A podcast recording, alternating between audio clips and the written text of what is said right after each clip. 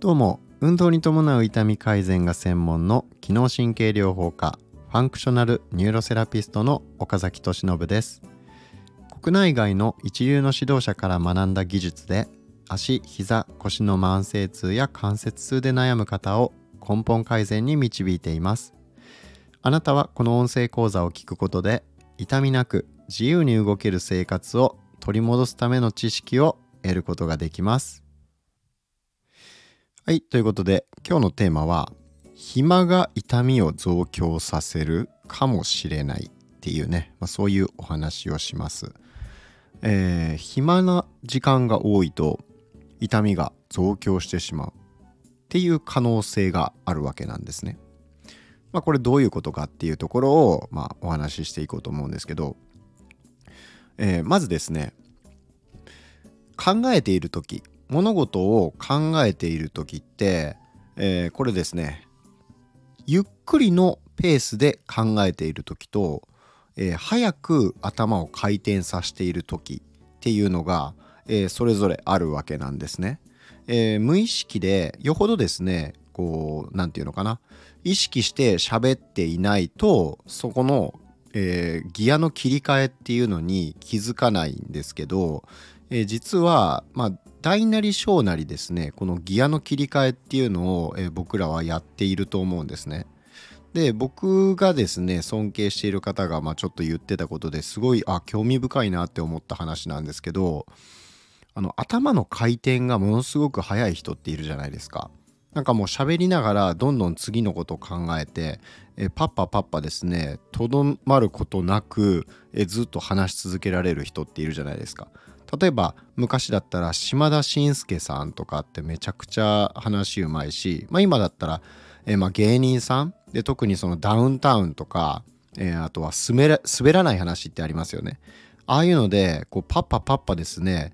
えー、どんどんどんどん話を展開していってしかも飽きない面白いっていう風な、まあ、そういう話ができる人たちっているじゃないですか。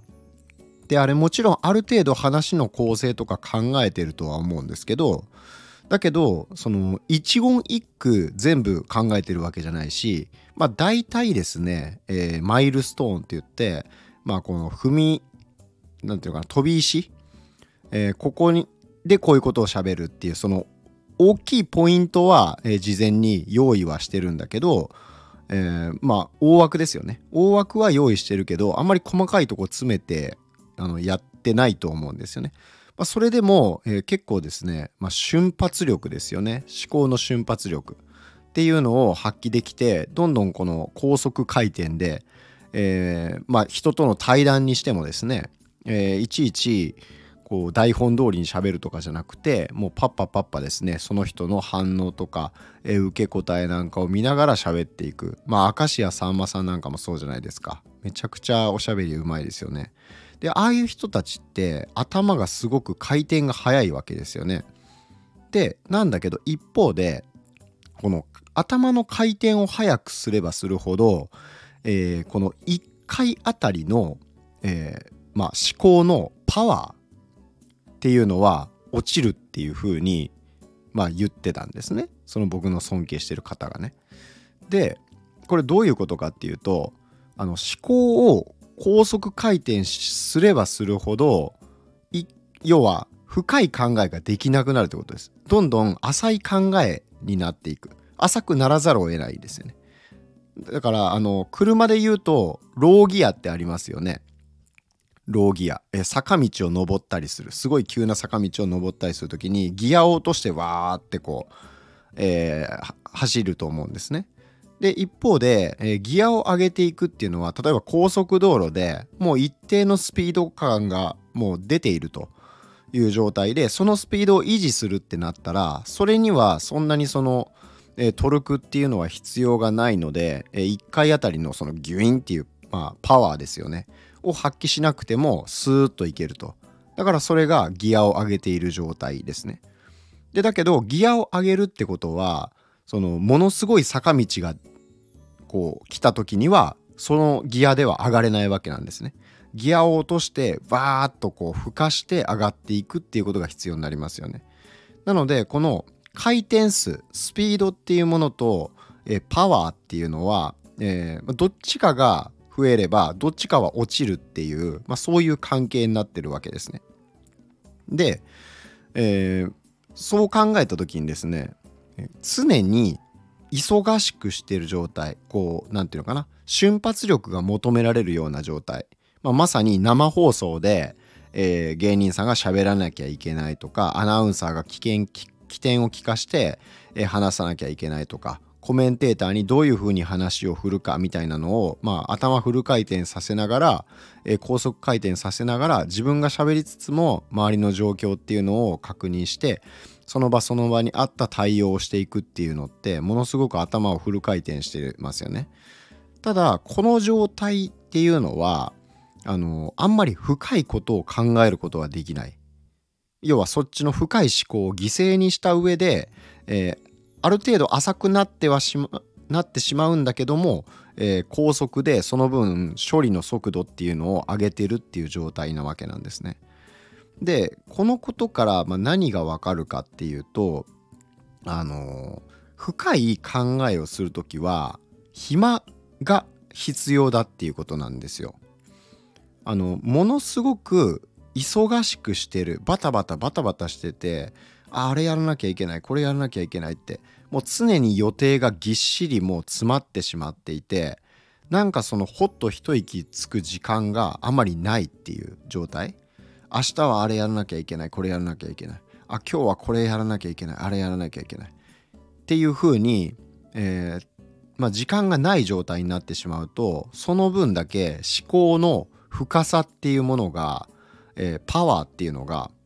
まあ、馬力ですね。思考の馬力が落ちてしまうので、えー、大事なその例えば将来の、まあ、目標だったりとか、えーまあ、そういう自分にとって何が大事なのかみたいなのを考えたりする時、えー、あとはまあ社長が、えー、この会社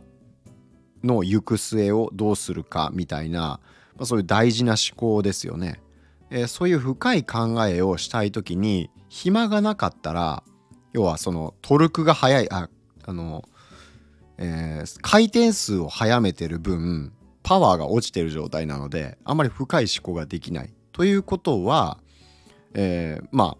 ああまりいい結果につながらないですよね。深い思考に基づいた意思決定っていうのができてないわけなので。なのであの物事を深く考えたりする時っていうのはこの暇が必要なわけなんですよ。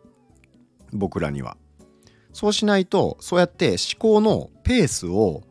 頭の回転数を落としていって馬力を上げるっていうことをしないとずっと高速回転だったらその分だけ浅い思考になってしまうからっていうことなんですね。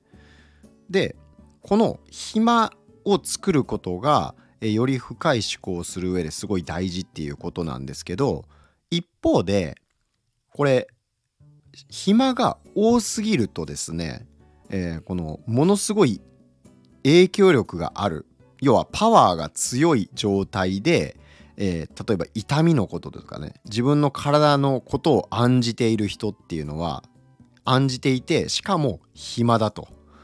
もう一日中割と自由だと。まあだからお年寄りの方なんかに多いですよね。そういうあのなんかあれしなきゃいけないこれしなきゃいけないっていう用事がなくてあのまあ言ってみたらちょっと暇だと。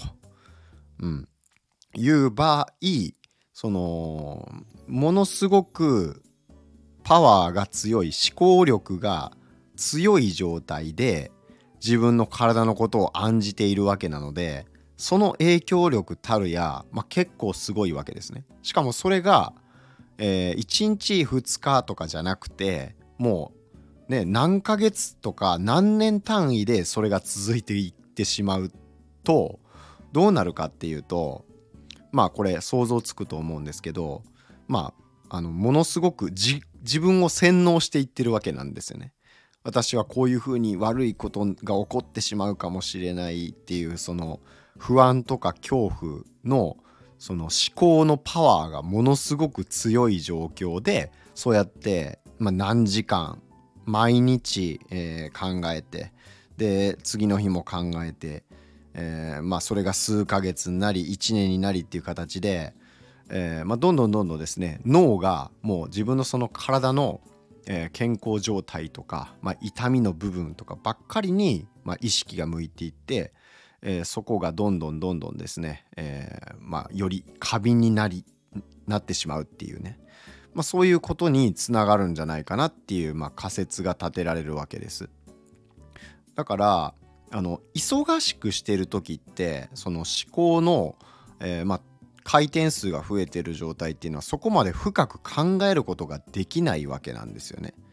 なのでまあ言ってみたら気が紛れてる状態適度にっていうことなんです。まあ、要はそのバランスがいつも大事っていうお話してると思うんですね治療においては、えー、陰と陽のバランスあの過剰になっても良くないし不足になっても良くない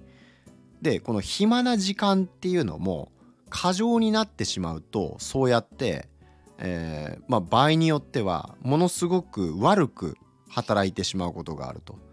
で一方で忙しすぎるとどうかっていうと考えるべきことも考える深く考えなきゃいけないことも深く考える余裕がなくなってしまって浅い思考のままいろんなことを意思決定してしまうっていうことになりかねないということなのでこの暇な時間のバランス。あとはその、えー、余裕がある時。回転数。自分の思考の回転数が落ちている時っていうのはその深い思考になるし回転数をガーッと上げてる時は浅い思考になりやすいっていうことを、まあ、知っておくだけでも、えー、まあちょっとですねこのまあ普段の自分の時間との向き合い方だったりえそこら辺の調整がうまく効くんじゃないかなと思うわけです。なので僕もですねその深い思考をしたいなっていう時っていうのは、えー、やっぱり何日か休むようにしてるんですね。その連続した休みを作るってことですね。要はもう明日あれしなきゃいけないこれしなきゃいけないっていうことを考えてるとどうしても、えー、思考の回転数が上がってしまってその回転数を落とすっていうことが難しい状況になってしまうのでそれを落とすためにもあんまりその予定を入れすぎないっていうのがやっぱり大事だと思ってまして。うん。だからその思考が深くなった状態っていうのはすごくえ物事を考える上でいい状態ではあるんですけどそのこと痛みの治療っていうことに関してはやっぱりその特に不安が強い方、えー、まあ、楽観思考の逆で悲観的な思考に、まあ、かなり寄っているタイプの方は特にこの暇な時間っていうのをコントロールするっていうのも治療においてかなり重要だと僕は感じてます。まあ、要はその暇な時間でポジティブなそのねことを考えるんであればいいんですけどまあ、あるいはネガティブなことであってもその、まあ、まずい状況下を見て見ぬふりってする見て見ぬふりをするのもやっぱり良くないので、えー、ちゃんと向き合うことは大事なんだけれどもそれはあくまでも建設的な答えを出すために、えー、深く思考するのであってそのあの答えのないその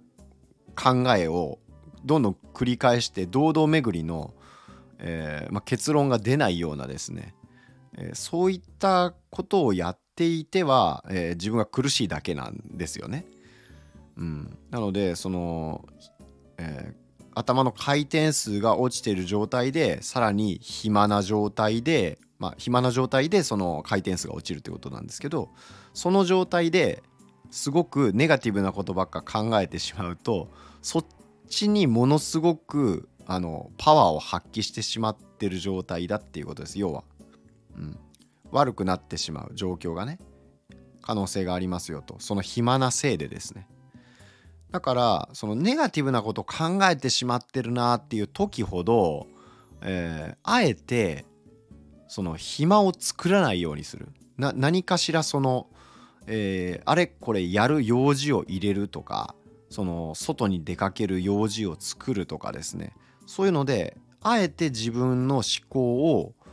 の回転数を上げる状況に持っていくだとか、まあ、誰かと喋ったりする時もそうなんですけど、えー、思考は基本的には上がっていくと思うんですね回転数が。なので、まあ、そういうふうにして、えー、暇な時間をコントロールすることによって、えーまあ、そのバランスを取るっていう考え方ですねが結構大事なんじゃないかなと。まあ、これ意外と見落とされがちなとこだと思うんですね。こういうところっていうのは。痛みの治療において。そんなにあの、まあ何て言うかそれについて語られることってあんまりないと思うんですけど僕が今までこう臨床経験の中で、まあ、特にねあのご高齢の方で慢性的な痛みを抱えてる方っていうのは、えーまあ、割とそういう状況になってる方が多いなっていうのを感じるんですよ。そのそういう状況っていうのは